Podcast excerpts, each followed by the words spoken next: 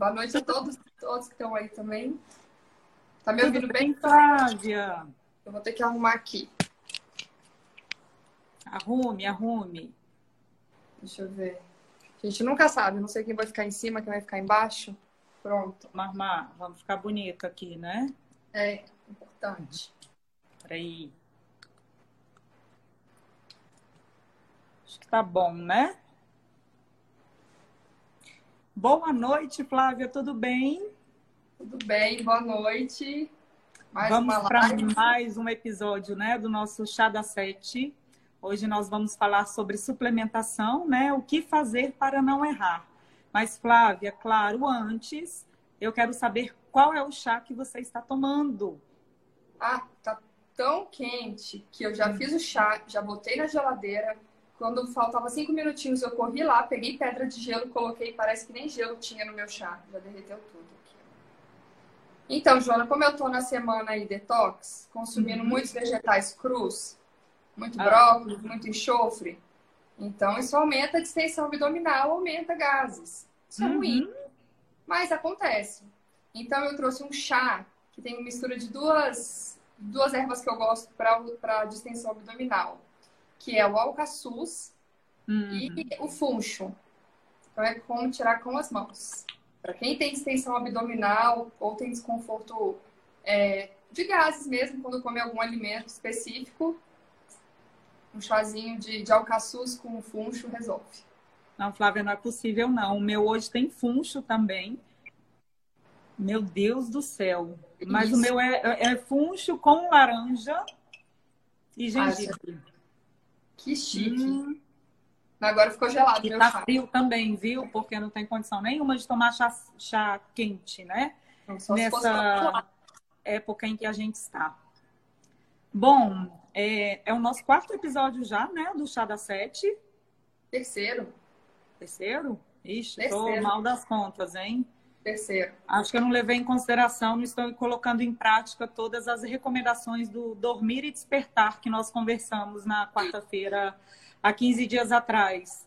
Meu sono precisa melhorar para minha memória ficar boa. Pode deixar que eu vou cuidar disso, tá, doutora? Bom, gente, boa noite a todos mais uma vez. Eu e a Flávia somos nutricionistas, amamos nutrição e alimentação, tudo relacionado ao tema. É, hoje nós vamos conversar então sobre suplementação. Uhum. E para iniciar o nosso papo, Flávia, eu acho que é muito importante o primeiro ponto que para suplementar, suplementação, já diz o nome, né? Algo que é além da alimentação. A suplementação, ela é muito bem-vinda quando a gente pensa em curar carências nutricionais, quando precisamos curar deficiências nutricionais, mesmo porque a alimentação ela previne deficiências, ela não cura. Então, se eu tenho uma carência nutricional instalada, é obrigação nossa, enquanto prescritora, suplementar de acordo com a necessidade daquele indivíduo. Né? Então, a alimentação ela vai prevenir carência a suplementação vai curar.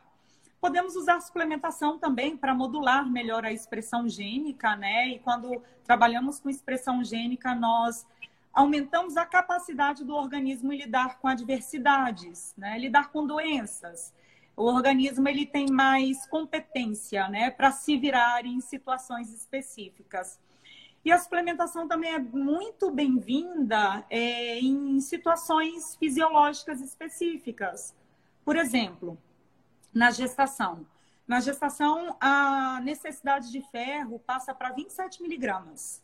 Numa dieta saudável, equilibrada, só para a gente ter uma noção, em mil calorias, nós conseguimos em torno de 6 miligramas de ferro. Ou seja, para a gente conseguir aqueles 27 miligramas de ferro por dia, nós teríamos que trabalhar mais ou menos umas 5 mil calorias numa, numa dieta. Isso é impossível né? A gente precisa levar em consideração a recomendação energética também. E como temos que cuidar dessa quantidade de energia de acordo com a necessidade do organismo, a suplementação ela se torna obrigatória nesse caso. Com certeza. Temos a, a, a, parte da suplementação e nutrição esportiva, né, que é muito bem-vinda também. É um a mais, um cuidado a mais que nós podemos ter. É, facilita os resultados da suplementação, mas ela tem que ser feita de uma forma muito responsável. Né? A suplementação ela exige cuidados especiais. Falando em nutrição esportiva, muitas pessoas é, entram para, exemplo, entram na academia, se matriculam e no primeiro mês já procura nutricionista, eu acho legal para a gente adequar a alimentação, mas a primeira busca é o que, que eu tomo antes de treinar, o que, que eu tomo depois de treinar, preciso de um termogênico, de um pré-treino, de um pós-treino, e não é bem assim. Sim. É preciso ter cuidado. Você que estuda muito a parte genética, é, falando em suplementação, a cafeína não é para todo mundo. Não é para todo mundo é, tomar um termogênico que pode dar uma, um problema muito maior, é um problema cardíaco. Então, ter cuidado quando for suplementar, ou então tem aquela questão, ah, o meu professor pediu, né, o professor da academia, ou o coleguinha da academia está tomando. Analisar o rótulo, porque os suplementos da, da área esportiva tem muita coisa. Eu, eu até, a gente foi falar, ia falar de suplementação, eu me esqueci de pegar algum assim para anotar mesmo, para a gente falar de nutrição esportiva, e você acabou de me lembrar que quando eu busco um suplemento na área esportiva, eu ainda não encontrei, até a cafeína, não encontrei alguma que não tenha alguma substância que cause, para mim, algum malefício no organismo. Vem de brinde algumas outras coisitas ali. É, e esse é um cuidado que a gente deve ter, né? Prestar atenção na lista de ingredientes, porque muitas vezes nós focamos só naquele, por exemplo, na cafeína, então, ah, foi recomendada a suplementação de cafeína, que tem que ser feita de forma muito responsável, porque o excesso de cafeína não é bem-vindo, porque, por exemplo, pode levar ao excesso de cortisol, aumento de processo inflamatório, fora tantas outras questões aí envolvidas, especialmente para aqueles indivíduos que têm uma mutação genética na metabolização de cafeína, que são os metabolizadores lentos, né? Que a gente fala. Tem mais dificuldade mesmo, aquele pessoal que toma cafeína duas horas da tarde, eu e aí duas horas da manhã está acordado ainda, porque não consegue lidar muito bem com aquela substância. O fígado não tem muita competência para metabolizar a cafeína. Então, é muito importante que a gente avalie a lista de ingredientes, porque além daquele ativo que nós procuramos na suplementação, a, a, o, o, nutriente ou fitoquímico que seja, a substância que se pretende suplementar, ela precisa de um veículo, ela precisa de um recipiente, enfim, são outros compostos que tem no suplemento que muitas vezes não é interessante para o organismo, né? Vai atrapalhar, em vez de você conseguir você não, ao invés de a pessoa conseguir um benefício que ela busca de melhora de performance, por exemplo, ela pode sobrecarregar o fígado dela com o processo de detoxificação e se sentir até mais cansada, menos disposta, enfim. É isso mesmo. É, nós temos sempre que lembrar, Flávia, que o nosso organismo ele só precisa de nutrientes, né? Tudo que entra de estranho dá trabalho para o organismo. E aí sempre me volta e meia, né? Me questionam no consultório: Nossa, Joana, mas é só isso que tem de aditivo químico? É só uma pequena quantidade. Mas eu volto naquela frase que eu adoro, que é a frequência de consumo que faz a resposta do organismo. Não tem como sair né, desse meu mantra, porque realmente, se a gente todos os dias coloca lá uma substância estranha para o organismo, um aditivo químico, que não tem função, isso vai, vai exigir da detoxificação, e se não tivermos a quantidade de nutrientes e substâncias bioativas para tornar essas substâncias que não são nutrientes, né, corantes, adoçantes, é, conservantes, elimináveis, essas substâncias estranhas vão parar lá no tecido adiposo e favorecer processos inflamatórios. Hoje nós sabemos que problemas como diabetes, câncer, obesidade, hipertensão, tudo isso passa por processo inflamatório. Essas doenças que nós vemos hoje, que são tão prevalentes, que acontecem com tanta frequência na população, elas sempre têm uma base inflamatória. Então, é muito importante que a gente preste atenção na lista de ingredientes. Mas, Flávia, uma coisinha antes que você chamou a atenção, que você destacou, que é muito importante, é que antes da suplementação, a gente precisa cuidar da base, né, que é a alimentação. Exatamente. O que, que a gente, no consultório mesmo, quando uma pessoa como essa chegar, ah, eu preciso melhorar minha performance.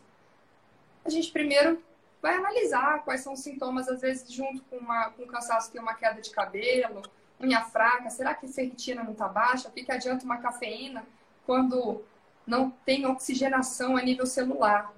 Então, quando a gente analisa uma pessoa que busca uma suplementação, a princípio ela já chega para a gente pedindo um suplemento, é porque assim, ela já ela quer recorrer já a uma forma rápida de resolver algum problema. Porque às vezes ela nem, nem acredita tanto que o alimento seja um medicamento. Um medicamento não, um remédio para o corpo, né? Então, antes de tudo, a gente precisa colher sinais e sintomas, que a gente faz no consultório, analisar, como você falou, exames bioquímicos para saber se há carência real de, de algum nutriente ali, que é o que nós nutricionistas, nutricionistas fazemos, né? Ver como é que está a vitamina D, selênio, zinco, vitamina A, complexo B, enfim, a gente consegue fazer esse pedido de exame e analisar de forma mais precisa, além da composição corporal e o mais importante, para mim é mais importante, é saber como é que ela está se alimentando, o que, que ela faz no dia a dia dela. Porque não adianta nada eu pegar um exame e não casar com o estilo de vida. Tenho que entender o que está acontecendo com aquela paciente ou com aquele paciente. Para aí sim a gente determinar se há necessidade de uma suplementação ou não. Mas isso, Joana, é o perfeito, é o lindo, é quem procura a gente para fazer o trabalho. A gente também tem que, é, aqui, né, nosso trabalho é também auxiliar aqueles que não podem, sei lá, ir numa consulta ou querem informação é, de qualidade fora do consultório. Para aquelas pessoas que ainda acham que podem ir na farmácia e comprar um suplemento para melhorar a imunidade, tem para tudo, né? Melhora da imunidade, melhora é, do cabelo, da unha, polivitamínico para criança que não come vegetais, para cada idade, né? É para gestante, né? Já tem suplemento pronto para gestante. Então, é, o que, que é importante, Joana?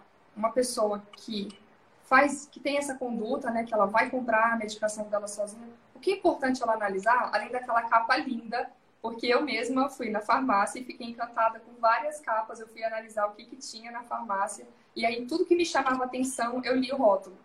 E chamava atenção assim: melhora seu sistema imunológico, é, complexo vitamínico para mulher. Então, da mulher vem colorido, vem numa caixa linda. Só que quando a gente vai analisar o rótulo, o que, que é importante a gente, as pessoas prestarem atenção para não serem enganadas. Para mim, essa é a palavra mais correta, para não serem enganadas.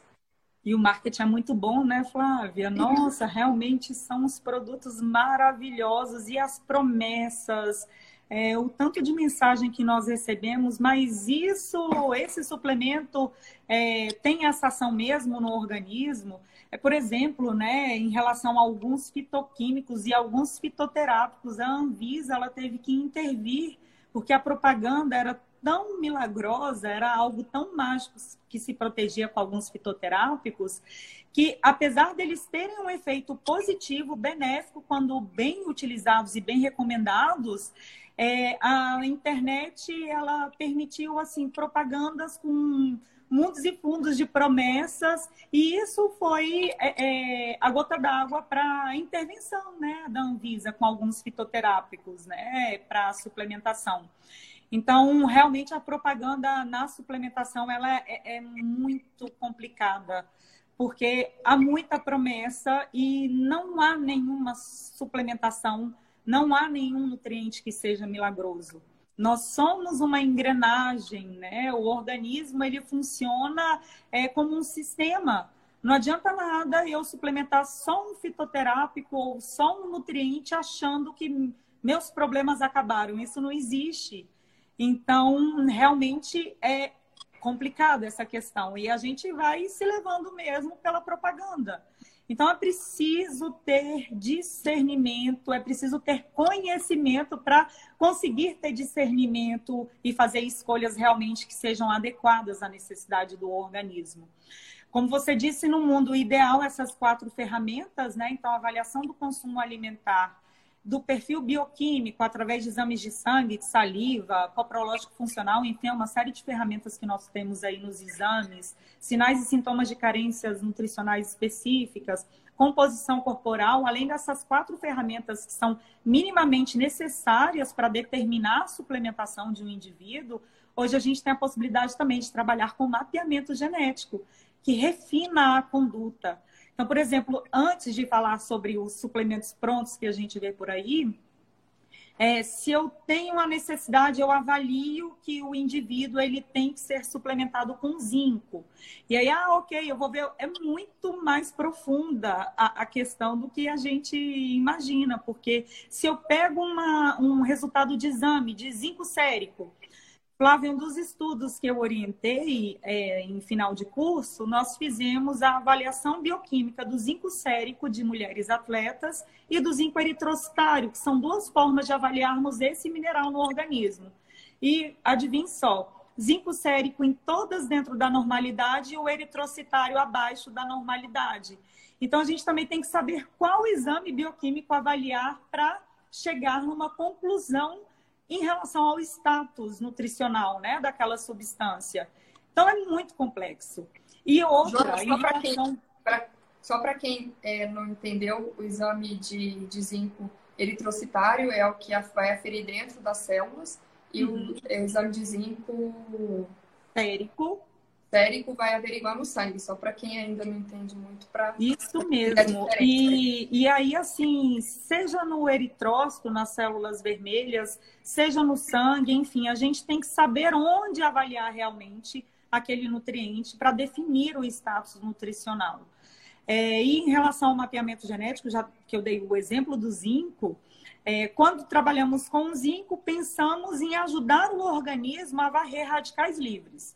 O que é isso? A gente está vivo, a gente está produzindo radical livre, a gente está respirando, está produzindo radical livre. Só que o nosso organismo ele tem que ter uma capacidade de varrer esses radicais livres. E para isso ele depende da nutrição. Uma das moléculas que participam dessa faxina dos radicais livres no organismo é o zinco. Ele vai se acoplar a uma enzima e aí o organismo vai ter maior capacidade de se livrar dessas substâncias que vão danificando as estruturas celulares. Só que pelo mapeamento genético eu consigo verificar se o indivíduo tem a capacidade de produzir aquela enzima em que o zinco atua. Aí eu suplemento o zinco achando que ele vai ajudar a varrer os radicais livres, mas nem a enzima o indivíduo tem a capacidade de produzir. Então, assim, é muito complexo, o assunto é muito profundo e fica tudo na prateleira como se fosse livre à vontade, sem malefício nenhum. Isso é muito perigoso. A gente não pode sair suplementando de qualquer jeito, porque uma hora a conta chega, o organismo vai cobrar a conta. Porque... Em relação, pode dizer. Não, porque o excesso, tanto a falta quanto o excesso, tem prejuízo para o organismo.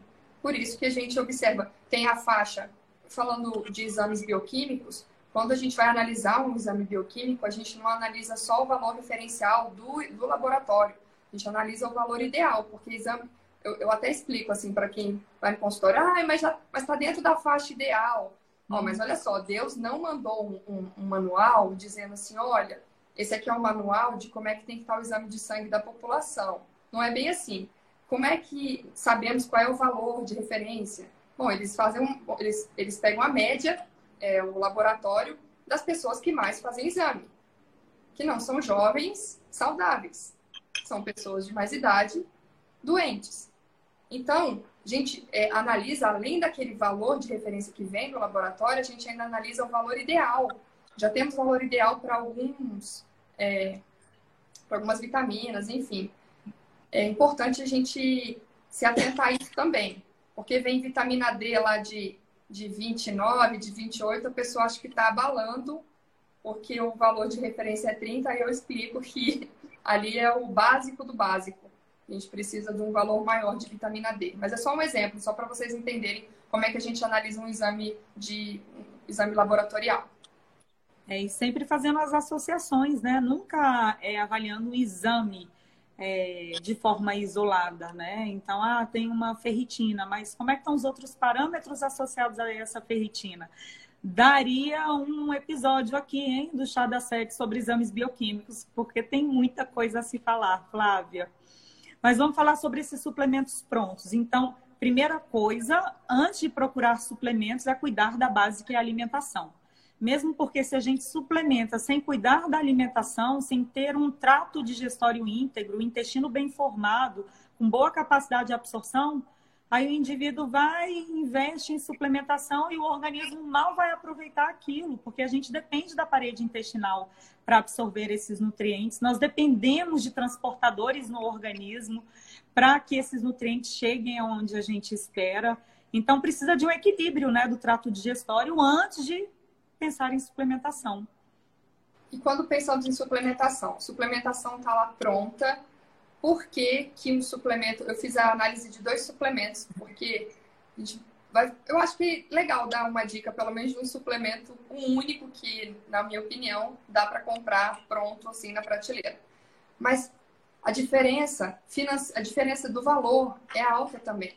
Então, qual é a diferença, Joana, de comprar um suplemento pronto, um polivitamínico, é, em termos de formas químicas, de o que, que ele vai preencher a cápsula ali.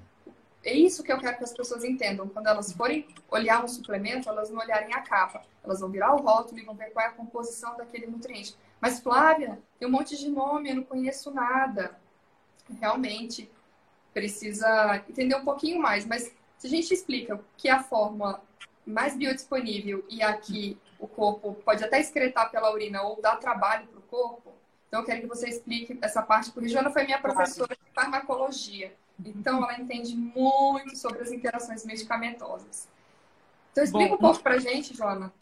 No suplemento pronto, é, primeira coisa, olhar a lista de ingredientes, como já chamamos a atenção. É uma tristeza, a gente pega esses suplementos prontos. Vou dar o exemplo de suplementos de pré-natal, Flávia. Tem muitos é, que tem corantes, dióxido de titânio. Dióxido de titânio, a gente, nossa, a gente é uma tristeza quando a gente encontra, né? Suplementos prontos com dióxido de titânio. E tem vários aí famosos suplementos pré-natal que são que tem esse corante na composição.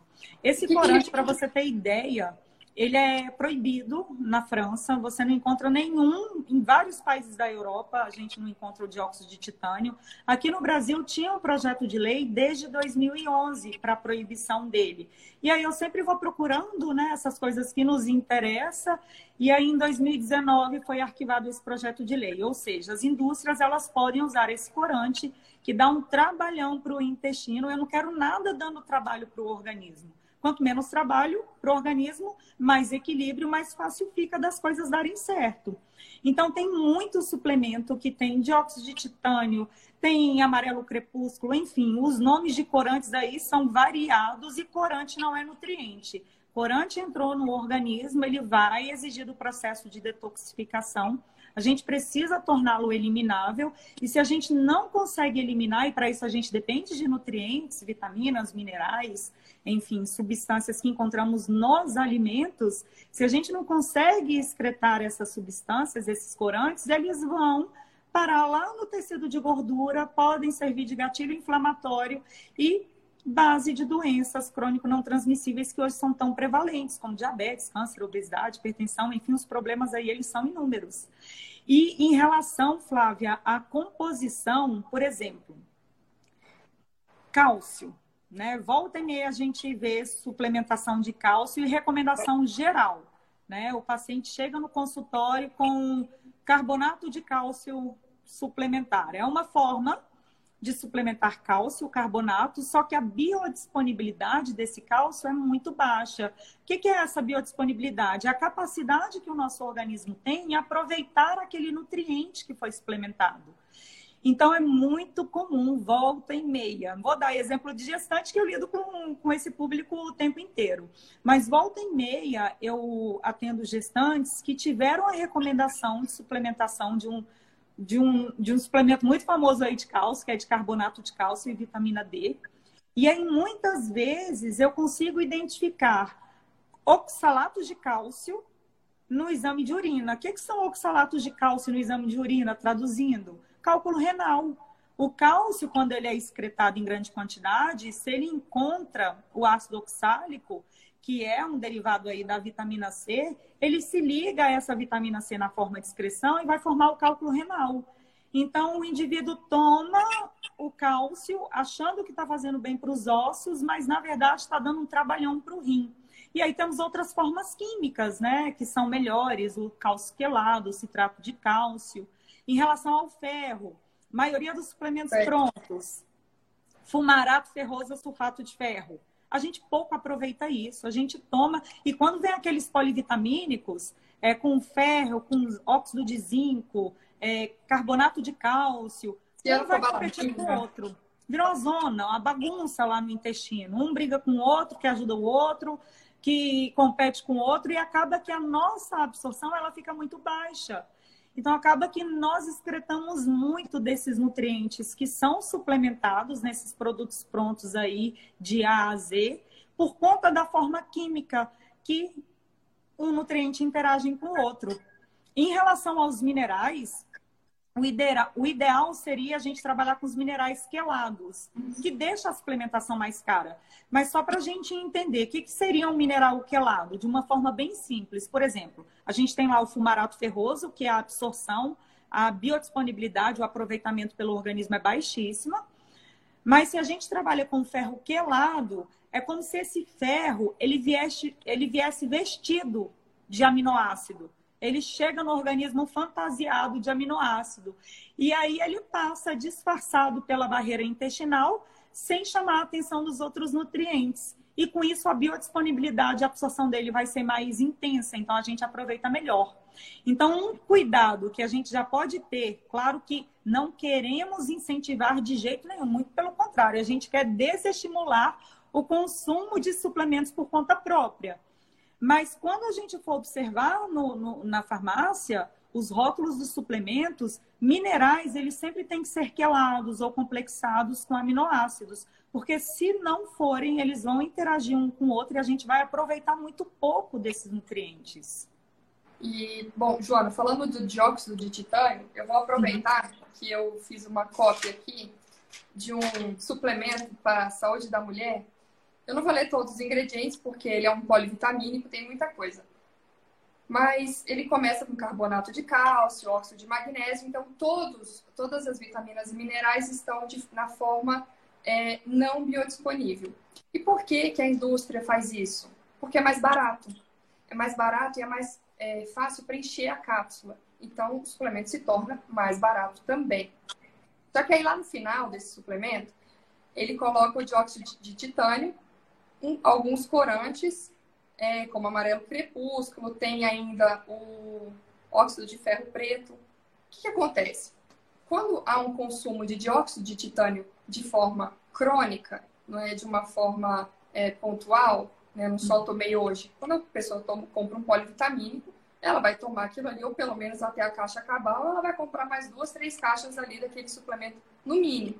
Então, o uso é de forma crônica do dióxido de titânio alguns estudos mostraram que as micro, as vilosidades lá do intestino, que precisam estar assim como os meus dedos, é, longos e fazendo, é, é, se mexendo para que a absorção aconteça. É, ele começa a fazer a atrofiação das velocidades intestinais.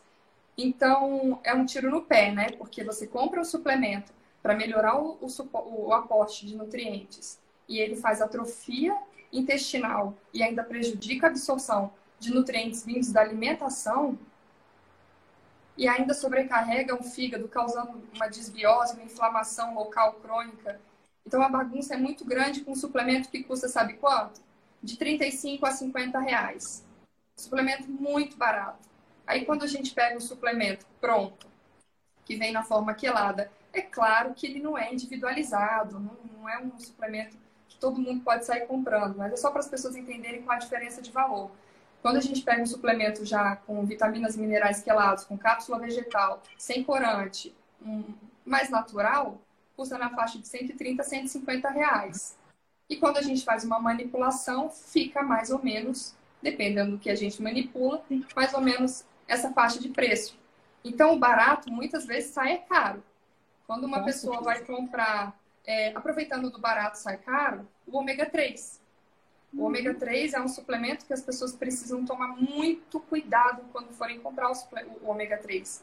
Porque ou compram um ômega 3 de boa qualidade, e a gente pode explicar, né? A gente pode ensinar, Joana, como é que compra um ômega 3 de boa qualidade, ou é melhor não tomar. Então, o suplemento, além de ser bem-vindo quando há carência, ele é bem-vindo quando ele é de boa qualidade. Porque se ele não é um suplemento de boa qualidade, às vezes não vai ter o papel que a gente espera. Então a gente é, indica ômega 3 porque ele é um anti-inflamatório natural. Nos alimentos é muito pouco encontrado, né? A gente não come o salmão das profundezas do oceano. Então a gente acaba é, abrindo, abrindo mão, não, a gente acaba é, prescrevendo um ômega 3. Ele é bom para tanta coisa, eu não sei para que o ômega 3 não é bom. Ele é bom para criança, ele é bom para gestante, para idoso, ele é bom para pele. Só que na hora de comprar o ômega 3, é, quais são as, os critérios, Joana, que a gente precisa ter para comprar um bom ômega 3? O ômega 3 ele tem que ser isento de metais pesados, ele tem que ter um selo. É importante que a gente é, garanta que ele não tenha contaminação por metais pesados, porque quando consumimos é, nutrientes ou alimentos ou suplementos com metais pesados, é alumínio, mercúrio, arsênio, chumbo, enfim, são diversos metais pesados que não só não têm função no nosso organismo, como também eles ocupam o lugar de minerais. Por exemplo, se eu tenho uma contaminação por mercúrio, esse mercúrio vai lá no sítio de ação da enzima, onde o ferro iria trabalhar para produzir uma célula sanguínea, por exemplo, e não deixa o ferro ocupar aquele lugar. Então, cronicamente, a gente pode ter uma anemia, pode ter uma baixa formação óssea, enfim. Os problemas são crônicos, são a longo prazo quando a gente tem um consumo de metais pesados. Outra coisa, o ômega 3 ele tem que ter vitamina E na composição. Se o ômega 3 não tiver vitamina E na composição, ele vai se oxidar e não vai ter essa ação anti-inflamatória que tanto se espera dele. E não adianta, muitas vezes já me perguntaram: ah, eu comprei esse ômega 3 baratinho aqui e tô, estou tomando a vitamina E separada. A vitamina E é para ser dentro da pérola. Não é adianta a gente tomar separado, não é para mim, é para ele, é para o ômega 3, isso mesmo. Então a gente tem que ter cuidado isso. Tem até estudos em modelos animais que fizeram a suplementação, os estudiosos, os estudiosos fizeram a suplementação de ômega 3 em cobaias gestantes e o resultado de ômega 3 oxidado, ou seja, sem vitamina E na composição, foi aumento de resistência à insulina, que é algo que a gente não quer de jeito nenhum, ou seja, promover o processo inflamatório. Então, claro que sim, modelos animais, mas se eu tenho esse conhecimento, nunca vou indicar um suplemento que possa trazer malefícios, né? E sim, sempre que possível, a gente deve é, conseguir os nutrientes via alimentação. Os nutrientes eles são mais biodisponíveis, o organismo tem mais facilidade em absorver quando eles estão incorporados na matriz alimentar. Ou seja, a biodisponibilidade no alimento sempre vai ser maior. E outro detalhe, Flávio, em relação aos fitoquímicos, que já chamamos a atenção outras vezes aqui, mas para quem não estava, os fitoquímicos eles são substâncias bioativas encontradas nos alimentos vegetais que não são nutrientes, mas que somam na nossa saúde. Então, é um a mais que a gente pode dar para o nosso organismo. E a gente pode suplementar fitoquímico. Então, por exemplo, resveratrol, é, que se fala hoje né, muito por conta da ação anti-inflamatória, antioxidante, estimula a expressão gênica aí de substâncias ligadas à imunidade. O resveratrol é um fitoquímico encontrado na uva. A gente não tem receptor para fitoquímico nas células. Então, se eu suplemento fitoquímico isolado, sem comida, a absorção vai ser muito pequena pelas células. Os fitoquímicos eles precisam pegar carona nos nutrientes para que eles consigam ser aproveitados pelas nossas células. Então não podemos assim é, suplementar fitoquímicos de forma isolada e quando suplementarmos, né, se esse for o caso, é sempre é, ingeri-los no momento da alimentação porque ele tem que pegar carona ali naquele nutriente para ele ser para a gente conseguir aproveitá-lo. Então tem esse cuidado também, além da forma química que a gente tem que prestar atenção. A lista de ingredientes, é, o horário de suplementação, ele também é essencial para que a gente tenha um resultado realmente é, esperado, né? Como se pretende ter.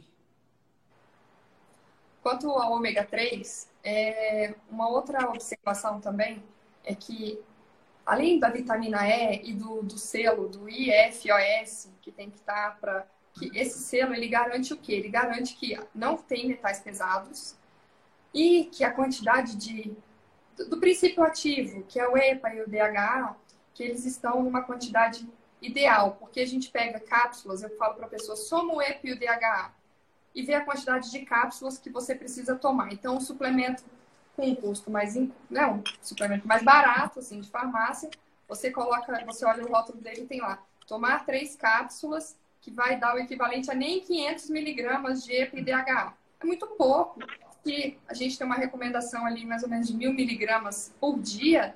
Isso de modo geral, que vai depender de cada caso. Mas então vou ter que tomar seis cápsulas. E o que, que preencheu essa cápsula para que tenha pouco, pouca substância ativa? Que tipo de gordura tem ali dentro?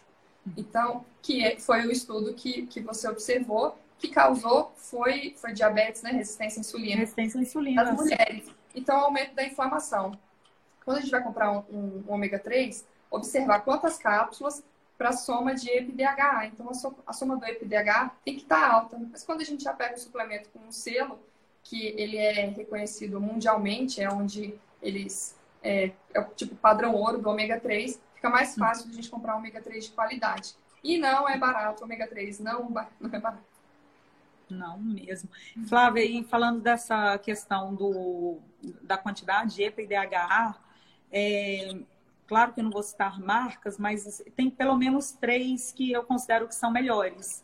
Uhum. E aí, quando a gente avalia a quantidade de EPA e DHA nessas três marcas, a propaganda é a mesma da quantidade das duas frações de ácidos graxos, mas a quantidade de pérolas que nós precisamos para chegar naquela quantidade em cada marca é uma quantidade diferente de pérolas. Então, em duas são duas, na outra são três. E aí isso gera muita dúvida para os pacientes.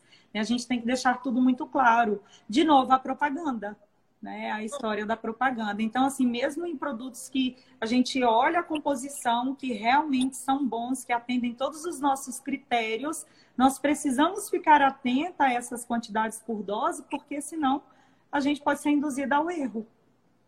Falando em quantidade de cápsula, até mesmo uma suplementação, que eu não acho que, na minha opinião, seja bem feita, uma manipulação feita por profissionais da área da saúde mesmo, onde eles não conseguem mensurar quanto de cápsula o paciente vai tomar, bota, coloca tudo, vai botando.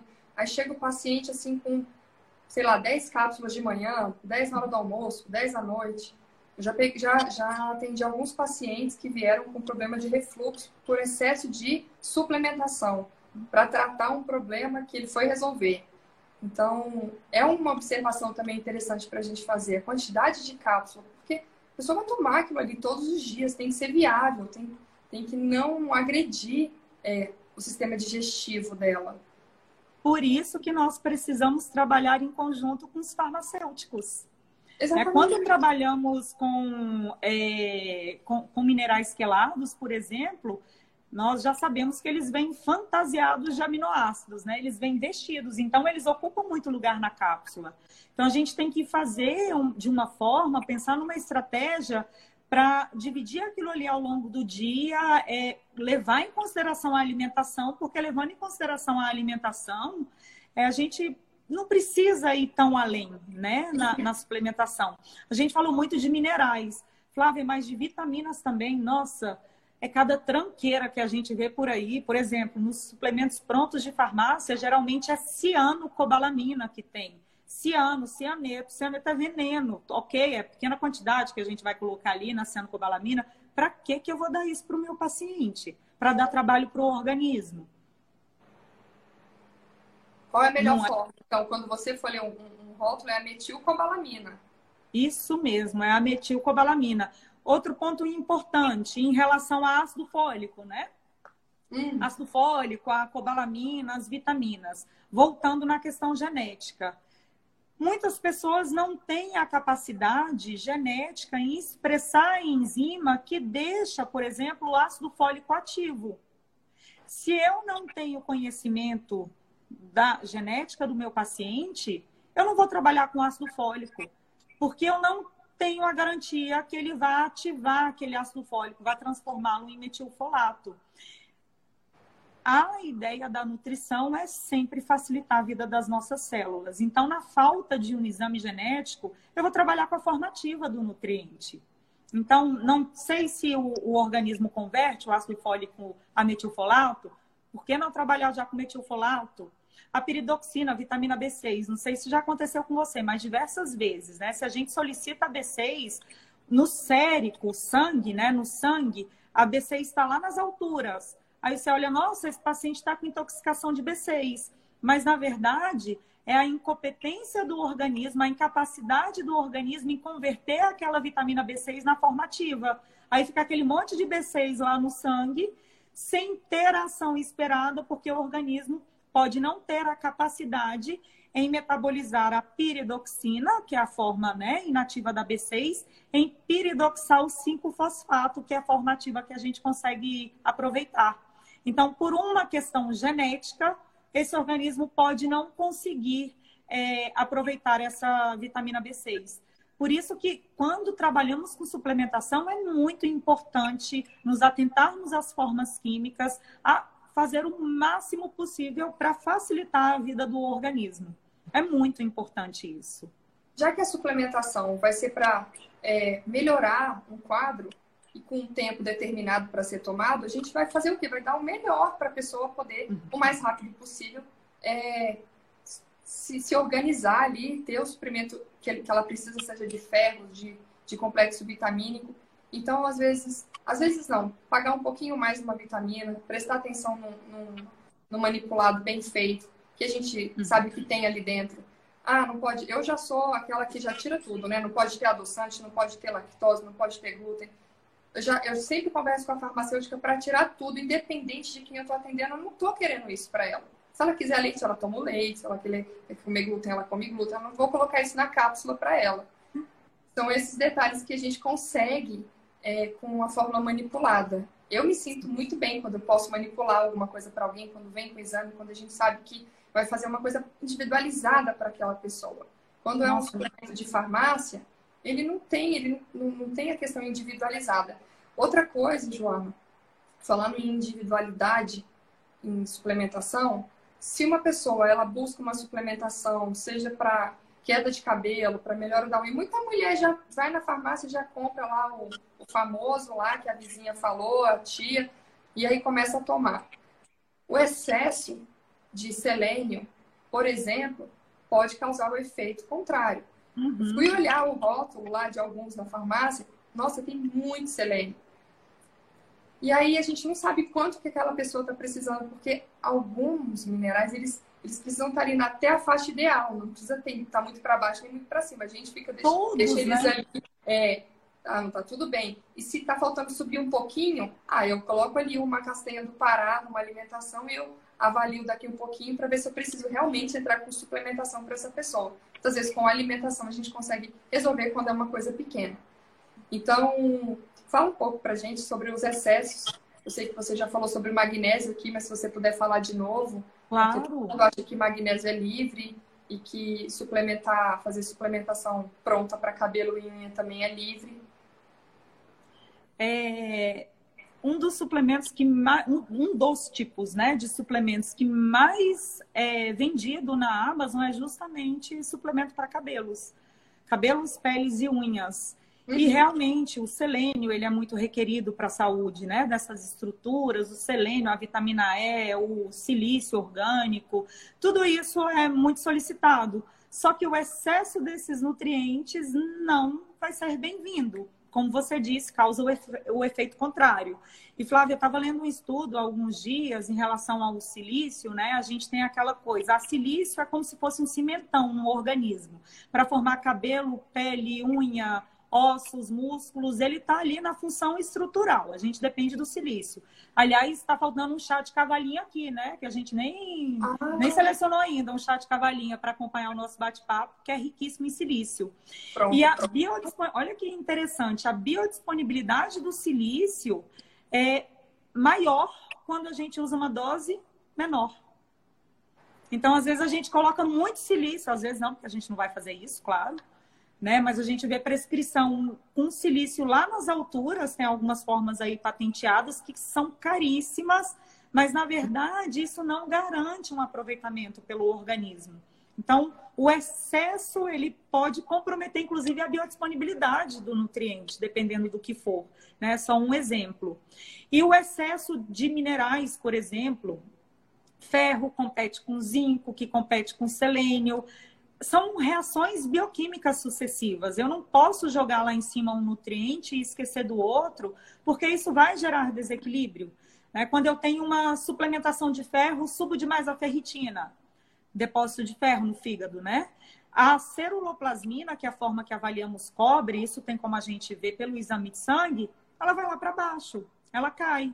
E aí é, fica um, um paradoxo, paradoxo, porque para eu deixar esse ferro disponível para produzir células sanguíneas e ter oxigenação, não ficar com anemia, eu dependo justamente do cobre que está ali naquela ceruloplasmina. Então, eu tenho um excesso de ferro, mas esse excesso de ferro compromete meu cobre, eu não consigo deixar esse ferro disponível, e aí vira uma bagunça só. Então, os minerais, eles interagem muito entre si. A gente não pode trabalhar nem cá nem lá, tem que ser o equilíbrio. E muitas vezes, só com a alimentação, a gente consegue equilíbrio.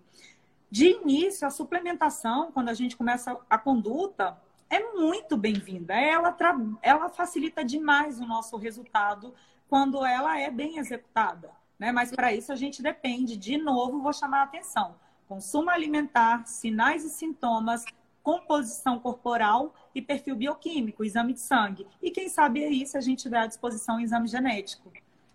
A gente precisa ter esses cuidados para determinar a suplementação. E como você disse muito bem, Suplementação tem data para começar e tem data para terminar. Ok? A gente pode mudar a composição da suplementação? Sim. Mas a Flávia de hoje não vai ser a Flávia daqui a três meses. Então, o que serve hoje pode não servir lá na frente. Uhum. A gente tem que ter muito cuidado com isso. E realmente os excessos, eles são muito perigosos. A gente não pode achar que é livre. Ah, é suplemento, é vendido é, sem receita médica, então não vai trazer prejuízo nenhum. De jeito nenhum, muito pelo contrário. Tudo em excesso ou tudo em falta no organismo vai trazer algum prejuízo. Uma hora a conta chega. E um detalhe sobre intestino, aproveitando meu meu assunto preferido, se, uma, se há uma desbiose, um desequilíbrio intestinal, esse ferro também, é, vindo aí no fumarato ferroso, no sulfato ferroso, que é pior ainda, vai ser consumido pelas bactérias intestinais. Então a gente pega o quadro de anemia no consultório com, e casa com sinais e sintomas de desbiose. Então, é o momento de, de colocar ferro na suplementação para essa pessoa? Não é o momento. Eu preciso primeiro corrigir o intestino dela para que ela tenha é, absorção correta. Muitas vezes nem entra, a gente nem precisa entrar com suplementação. Eu achei lindo quando eu atendi uma paciente que veio com anemia, mas uma desbiose gigante e o médico falou para ela procurar uma nutricionista porque ele não ia suplementar nada nela enquanto ela não cuidasse do intestino dela. Então, testosterona estava baixa, todas as questões hormonais, e a gente conseguiu melhorar é, o aporte de ferro dela, melhorando o intestino. Então, gente, é, quadros de anemia por desbiose pode acontecer. E se a gente entra com suplementação pronta, como essas que a gente citou aqui, vai continuar alimentando os bichos ruins de forma ruim. Uhum. Porque ferro livre lá solto é igual menino danado sem mãe. Não é pode. Isso mesmo. Tem que estar tá ali de mão dada na rua, não pode deixar o menino solto, ele não correr não pra pode. Rua. De jeito nenhum. Tanto que é, trago de novo um exemplo de gestação. É, o excesso de ferro na gestação, o ferro via oral, a gente tem um limite para utilizar. Aliás, todos os nutrientes a gente tem um limite máximo recomendado, que é considerado seguro na maioria da população, né? São estudos populacionais. E a gente trabalha ali com uma média, é, é, a RDA, né, que é a recomendação diária, né, adequada. A gente tem que levar em consideração o que a gente tem de referência de estudos populacionais para definir a nossa conduta. E temos um limite máximo diário para trabalhar de suplementação. Em relação ao ferro, se excedemos essa quantidade recomendada, esse limite máximo, a gente vai aumentar a produção de radicais livres lá no intestino, vai causar uma confusão nas bactérias intestinais e na gestação aumenta a chance de diabetes gestacional. De novo, por conta do estresse oxidativo, da ação desses radicais livres. Então, a gente tem que ter muito cuidado com essa suplementação. Esses dias eu atendi uma paciente, Flávia, que ela me mostrou um suplemento que tem lá do lado, sempre na, na suplementação, naquela tabelinha nutricional, a gente tem a quantidade né, de, de nutrientes ou em microgramas ou em miligramas, e ao lado a porcentagem em relação à RDA, que seria essa recomendação diária adequada. A B12 estava na forma de cianocobalamina. E a RDA, a, a quantidade em cima da RDA dessa cianocobalamina estava em 333%. Então, só na suplementação, ela tinha 333% a mais do consumo recomendado por dia, fora o consumo na alimentação, né? Vitamina B12 é exclusiva de alimentos, né, de origem animal, é pelo metabolismo bacteriano que a gente consegue ela. Então, olha só, o excesso de vitamina B12. Aí a gente avaliou o exame de sangue, estava lá B12 nas alturas, claro. Né? A B12 a gente reserva aí no, no fígado por um bom tempo. Então, a gente precisa mobilizar esse depósito de B12 para acabar com esse excesso. E aí a suplementação, claro, tem que ser interrompida. Então, tem uns suplementos assim que a gente olha, assim, a RDA, nossa, 300, 400, 500%. Meu Deus do céu, para é muito suplemento para pouca gente. É, aquela máxima assim, menos é mais, até para uhum. suplementação. Na dúvida, a gente começa com um pouquinho, vai analisando se precisa aumentar a dose ou não, né? Tudo na, na nutrição eu acho que tem que ser com muito cuidado, não, não só na nutrição, como na saúde de forma geral. Quando a gente vai, é, até com chá, já me perguntaram aquelas misturas, sei lá, uhum. 20 misturas de, de chá. Não, né? quanto menos, melhor. Eu, eu não passo de três misturas no meu chá, duas a três ali misturinhas, para mim é o ideal. Porque também pode ter interação entre as ervas, né, Joana? Com certeza. É, tanto em chás quanto, por exemplo, em suplementação de fitoterápicos, né? Que é outra coisa que a gente pode trabalhar na nutrição. É, eu brinco quando eu vou trabalhar com fitoterápicos, eu monto um fitolego. É como se fosse montar um Lego mesmo. A gente tem que avaliar quais são as ações desses fitoterápicos, quais as interações que podem ter. E claro, se a gente trabalha com muitos de uma vez, é um alcaloide brigando com um polifenol que briga com. A gente tem que ter muito cuidado, porque são produtos secundários do metabolismo da planta que são produzidas em re resposta à defesa, igual os fitoquímicos que a gente procura nos alimentos vegetais, e eles têm ação importante no nosso organismo e interagem. Né? O maior grupo que a gente tem aí desses fitoquímicos é o de alcaloides. Eles têm muitas funções legais no nosso organismo. Mas dependendo como se usa, a quantidade, a frequência, as interações, eles podem trazer respostas ruins. Então, tanto nos chás a gente tem que ter o cuidado de não misturar tantas ervas, porque realmente um, um fitoquímico fica interagindo com o outro. Muitas vezes é muito bem-vinda essa interação, outras nem tanto. E quando se trabalha com suplementação de fitoterápico, nós temos que ter esse cuidado também. É, não precisa abraçar o mundo, porque quando a gente começa a estudar fitoterapia, meu Deus do céu, é apaixonante. As possibilidades são muitas, e aí você vai estudando e cada vez mais você vai querendo usar aqueles fitoterápicos, mas o fitolego ele tem que ser pequeno, porque é. a gente diminui a chance de quê? De problemas acontecerem. Eu tenho que ter segurança na hora de prescrever. Eu não posso arriscar. Né? A gente tem que fazer tudo com muito embasamento científico em todas as prescrições, enfim, em todas as situações de nutrição, em todas as condutas têm que ser embasadas cientificamente, claro. E, e, eu tenho que ter segurança. Eu tenho que entender que, ok, eu vou usar aquele fitoterápico, eu vou usar aquele suplemento com diversas vitaminas e minerais ou fitoquímicos que seja, mas além daquele suplemento, eu tenho que levar em consideração o consumo alimentar, eu tenho que levar em consideração o estilo de vida dessa pessoa, porque são muita, muitas interações. Né? É a matemática no organismo, eu brinco que no organismo 2 e 2 nunca são quatro.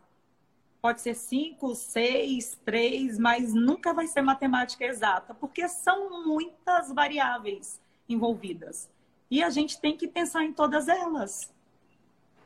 Exatamente, é um mundo, né? Então, quando a gente vai prescrever qualquer suplementação, a gente pode trocar de três em três meses, de quatro em quatro meses, mas sempre com esse cuidado de, de, de colocar menos é, fitoterápicos. De colocar o necessário, né? É Eu acho o necessário. é o necessário, é o que aquele organismo pede. Então, é avaliar aquele ser humano, porque quando a gente trabalha com ciência, ah, então esse fitoterápico tem essa ação porque esse resultado aqui nesse estudo teve significância estatística. Só que a gente tem que lembrar que aquele ser humano na nossa frente não é um número, não é uma estatística. Ali são inúmeras interações. Então, é trabalhar com o necessário. Muitas vezes o necessário pode ser até um pouco mais. Só que tem data para começar e data para terminar. A gente tem que fazer a reavaliação periódica. Então, é reavaliar o exame genético, ok, a gente faz uma vez ali, aquela condição enzimática é aquela e pronto, ok, que pode ter interações epigenéticas, que isso é um outro tema para a gente falar. Mas eu preciso reavaliar sinais e sintomas, fazer o rastreamento metabólico, né? Ver como é que estão esses sinais os exames bioquímicos, como é que foi a evolução do consumo alimentar, como é que está aquela composição corporal. Imagina, se eu tiver um indivíduo que me procura para emagrecer, então tem um resultado muito bom ali, perde uma quantidade substancial de gordura corporal. Nós precisamos lembrar que as toxinas que não conseguimos detoxificar, se a gente não consegue jogar fora, por exemplo, o aditivo químico lá do, do suplemento, esse aditivo químico vai parar lá no tecido adiposo. Aí eu começo a emagrecer, libero essa substância estranha e ela vai lá para o fígado. Eu preciso da condição de detoxificação para esse organismo. Então eu tenho que levar em consideração tudo isso, assim, é fornecer o que é próprio para aquele organismo. E aí, se for suplementação, tem que ser de acordo com aquela situação ali, tem que ser de acordo com aquele agora, que vai mudando ali de um instante para o outro. Então, é muito importante.